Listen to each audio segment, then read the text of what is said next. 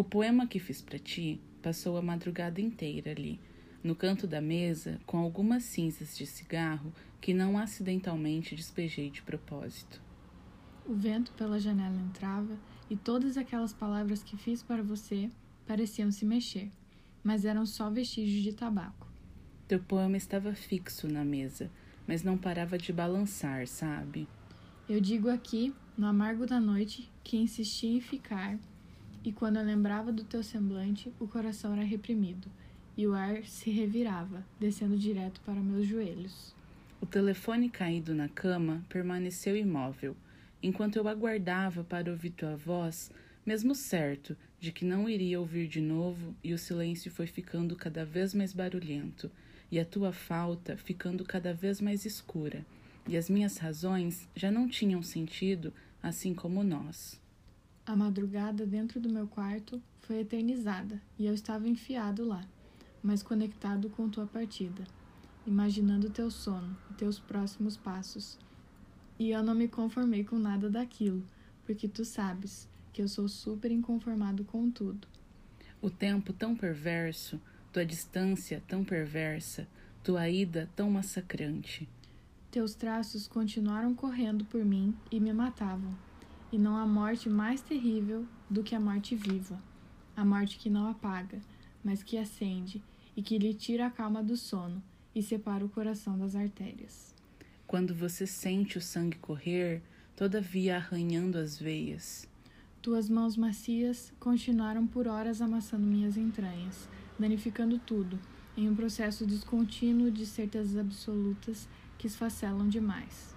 Pensei em mil poemas naquela cadeira, e após exatos quarenta cigarros, nenhum foi escrito, porque ficar sem você consumiu minhas palavras, ao menos ontem, e não aconteceu nenhuma poesia.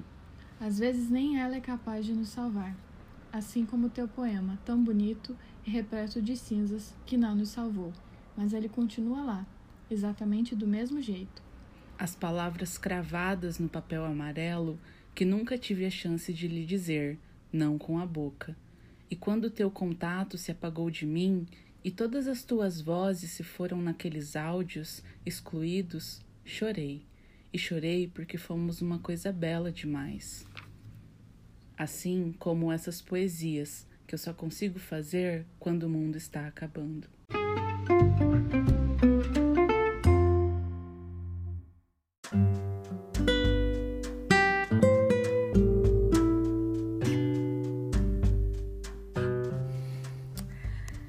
Gente, parecia improvável, mas estamos aqui no terceiro episódio desse podcast maravilhoso, centenário. É... Enfim, né? Só adjetivos perfeitos para mostrar que, assim como eu, meu podcast vive. Bom, mas hoje eu não tô sozinha. Se vocês perceberam, tinha uma voz diferente narrando a poesia comigo. Está comigo nesta noite fria curitibana, Rafaela! Euzinha! Rafaela, se apresente. Quem é você? O que você faz? É muito engraçado não olhar para lugar nenhum e estar falando. Mas meu nome é Rafaela Miss, eu tenho 23 anos, estou me aventurando na criação de conteúdo desde 2020. É, sou formada em pedagogia, agora não estou trabalhando na, na área por motivos de medo, mas é, estamos aí nos aventurando em várias coisas e hoje estou aqui, fui convidada para o meu primeiro episódio de podcast. estamos aí, falo de livros também no meu Instagram, quero ampliar um pouco os assuntos, não só para isso, e eu acho que é isso. Ah! Bom, é... hoje o assunto ele é um pouco, eu acho que algumas pessoas diriam chato. É, é... A gente vai falar sobre poesia, essa coisa. Você diria que dá para dá para explicar o que é poesia assim? Para você, o que é poesia? Nossa, pergunta difícil. Já, já começa assim, Já- já- é, assim, eu ia falar do tema, mas daí já cheguei aqui com uma pergunta polêmica. Dois pés no peito e vamos lá. É, poesia, eu acho uma coisa bem difícil de explicar, justamente por ser muito subjetivo. né? É uma coisa que vai muito de, de cada um, vai muito de vivência, vai muito de da forma de, de olhar o mundo. Então, poesia, eu acho que é o tocar. É o tocar através de palavras. Eu acho que é isso. Hum. Mas você acha que não, que não há poesia em. Lá vem, olha lá. Porque é, é, é diferente a gente falar de poesia e poema, né? Porque o poema ele vai ser aquela, aquele texto, digamos, é, com métrica, com, com forma definida, digamos assim, né? Com regrinhas. Mas a poesia, você acha que ela não pode estar é, numa obra de arte? Ah, eu acho. É que eu falei mais no sentido mais literal. Lite- né? Aham. Mas eu acho que poesia a gente pode encontrar em vários meios de linguagem, Ai, né? Assim. Através de uma obra de arte, através de uma música, enfim. uhum. Bom, explicado aqui é, o, que, o que Rafaela Mis acha sobre o termo poesia, seguimos. É, eu queria falar sobre esse tema porque eu acho que é uma coisa que me toca muito e é, eu, inclusive, sigo um Instagram que fala sobre poesia, é, que na verdade não fala sobre poesia, posta poesias, é, porque eu vi uma vez você compartilhou. E aí eu achei incrível, e aí eu fiquei apaixonada, e hoje eu vivo postando e compartilhando textos deles. É aquele nada disso é pra você. Aham. É- É, maravilhoso. é maravilhoso. É maravilhoso. aham. E é, eu não sei se as. Por que, que você acha que as pessoas não, não se atraem tanto por poesia?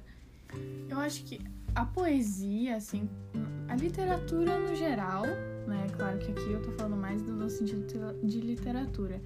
Eu acho que tanto a poesia como a literatura, ela ainda é muito estigmatizada por conta dessa coisa de você não encontrar aquilo que você gosta.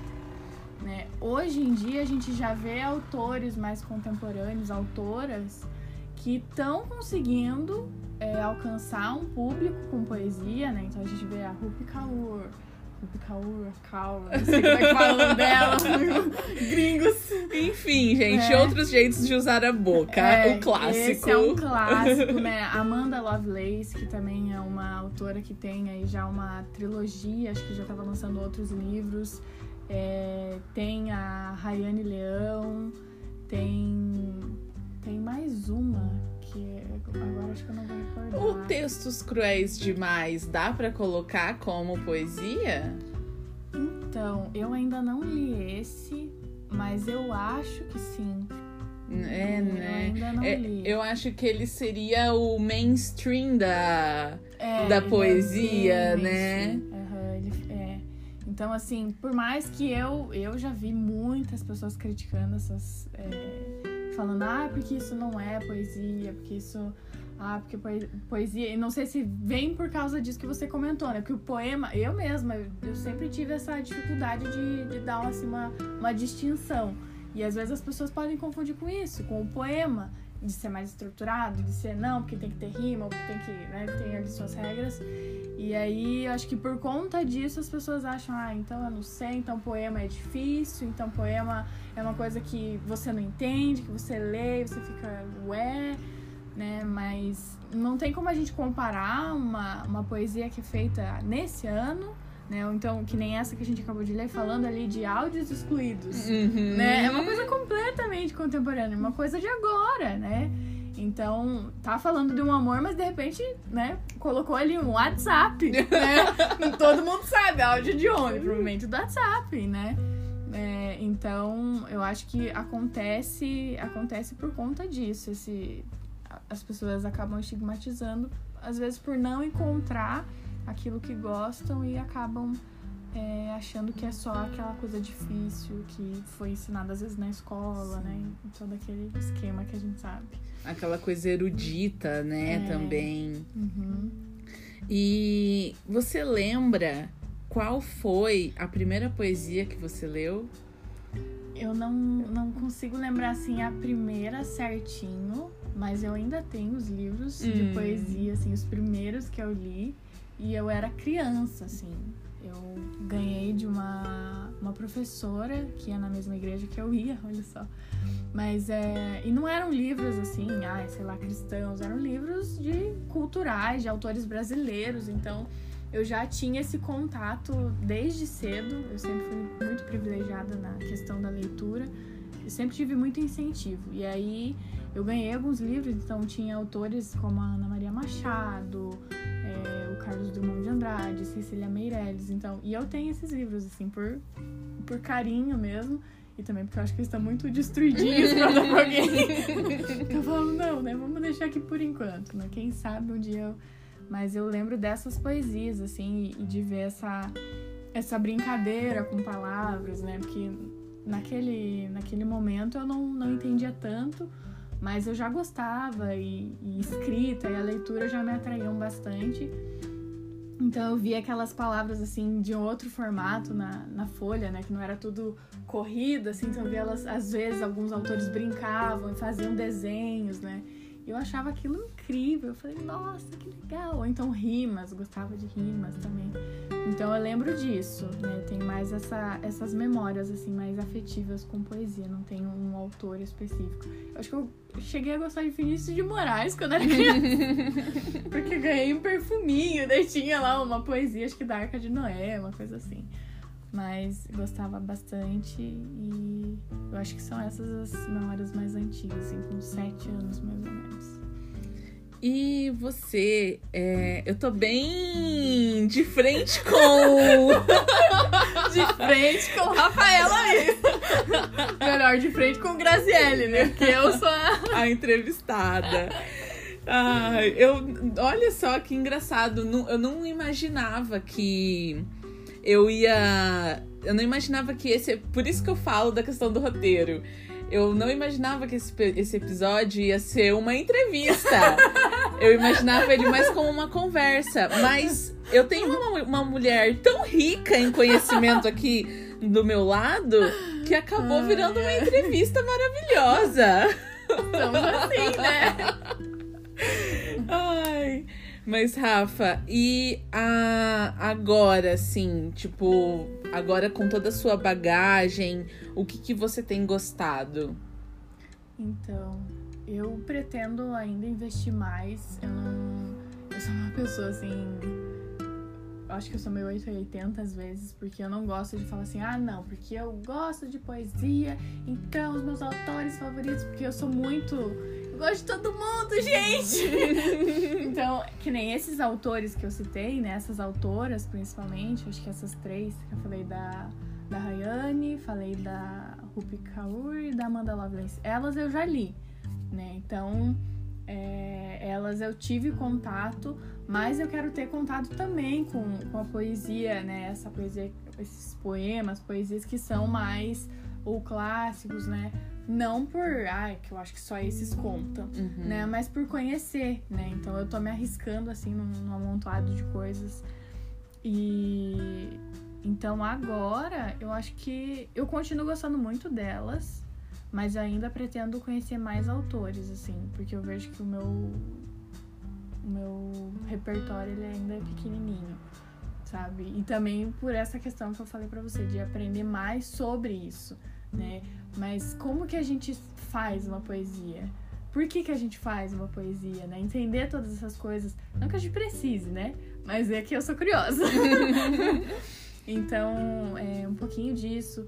E também é, autores brasileiros, né? Até li um, um- Na verdade, eu ia falar da Clarice Lispector, não tem nada a ver com o assunto. Nem sei se ela escreve poesia. Mas, assim, tenho tentado ler autores brasileiros também. E talvez até voltar nesses livros de infância, né? Sim. Porque eu não, não me recordo muito das poesias, mas. Então acho que por hora é isso. E tem o livro do Leminski, que eu tô há sei lá quantos anos lendo. Porque eu, eu leio ele bem devagar, assim. Porque ele é um livro que tem, acho que quase a coletânea toda dele, alguma coisa assim. Então eu li já muita coisa e às vezes eu só abro assim e falo, vou ler isso aqui agora. É quase um oráculo, assim. Então eu acho que é isso. Eu tô aumentando ainda meu repertório. Então não sei dizer muito bem que autor eu gosto, que autor não gosto. Show, válido. E você acha que é, o mundo de hoje, porque a gente estuda muito na, na escola que os poemas eles é, têm essas regras. E o que eu vejo, principalmente com o Instagram, é muitos autores é, da nossa geração se arriscando a criar conteúdo, a criar as suas, os seus textos por ali. Você acha que com o passar do tempo a poesia ela pode ganhar um novo significado e esquecer talvez um pouco essas regras clássicas que a gente estuda? Eu espero que sim. Porque assim como a língua, né? Como a nossa língua, né? E infelizmente isso não é propagado, mas assim como a língua é fluida, eu acho que muitos desses conhecimentos também deveriam começar a ser repassados de outra forma. Né? Porque não adianta a gente levar clássicos e, e trabalhar palavras que são mais difíceis dentro da escola e falar de todas as regrinhas se a gente não traz algo do convívio, né? Já vem eu querer falar de escola, né? É, eu trouxe essa pergunta exatamente porque eu tenho uma pedagoga aqui comigo. Pois é. né? Então eu, vejo assim que já por né, ter passado desse lado da escola, eu vejo que não é uma questão assim, ah, porque os professores não querem, né? A gente vê muita desmotivação, a gente vê muita.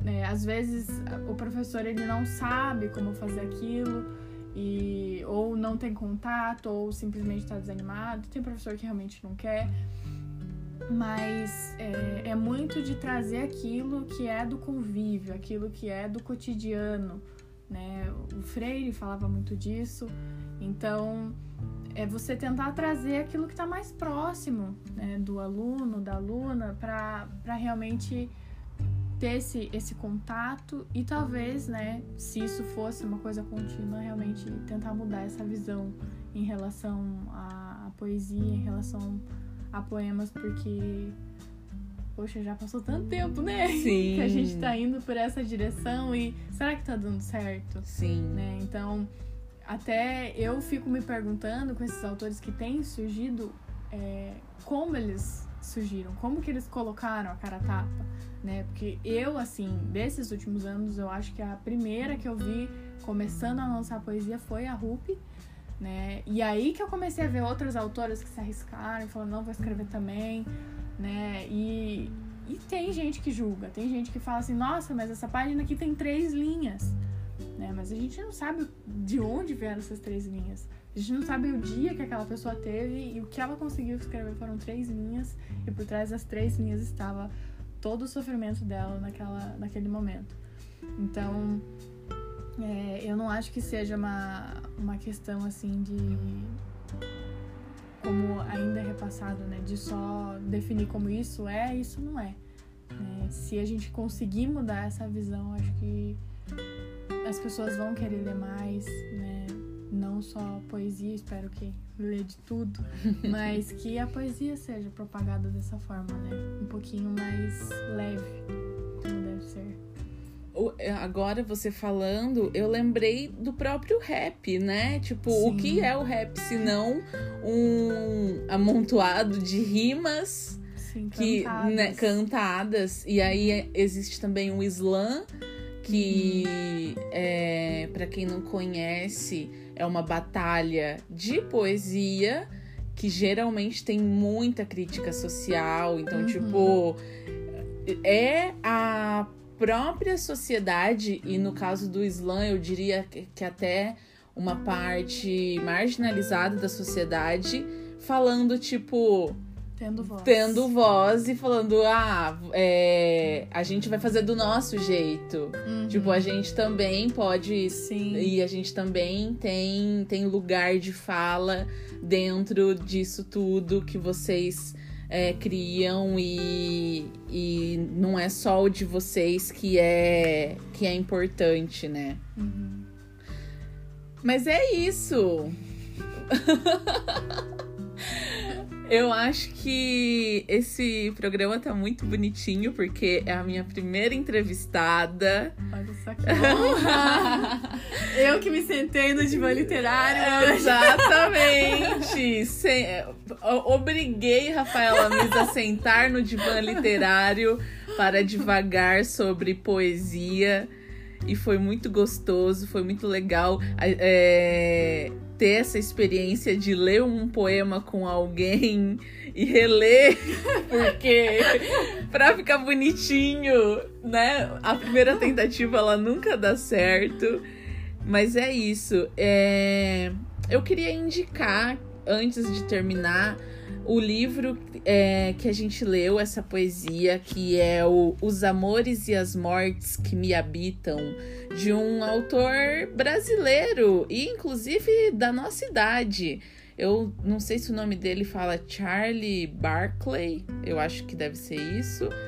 E procurem aí no Instagram, Charlie Barclay, Os Amores e as Mortes que Me Habitam. Ele, esse livro que eu tenho aqui é uma produção independente, então ele mesmo imprimiu, cortou, grudou tudo as páginas e colocou à venda. Valorizem! Valorizem os, os autores independentes. E é isso aí, gente. Viva a poesia, a literatura e vamos de mais um episódio do Divã Literário. Obrigada, Rafa, por estar Eu aqui. que agradeço! Sinto lisonjeada. Você quer indicar algum livro é, para os ouvintes? Algum livro? Ai, você é clichê indicar outro jeito de usar a boca. Não, mas já como, como a gente tá falando de brasileiros, vamos ler Rayane Leão.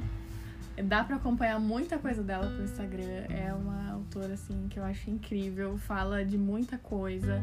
A Rupi já tá, já tá no, no mainstream aí, então a Rupi já tem o seu. né? Vamos de autoras brasileiras também. É, o Nada Disso é Pra Você, que é maravilhoso. É uma autora que eu também, eu nem lembro como que eu achei ela, mas sei que um dia eu achei. E as poesias dela também são maravilhosas. Eu, Eu- acho que é isso. Eu vou finalizar com um poema da Rayane, que, que é um post que eu vi, na verdade. O poema inteiro eu não lembro, mas no post falava: Você é um poema bonito. Então eu acho que é isso. Todos nós somos poemas bonitos e que se a gente se aventurar a escrever esse poema ou, ou olhar para esse poema com carinho, as coisas elas tendem a ser mais gostosas. Beijo, gente! Até o próximo programa! Tchau! Tchau.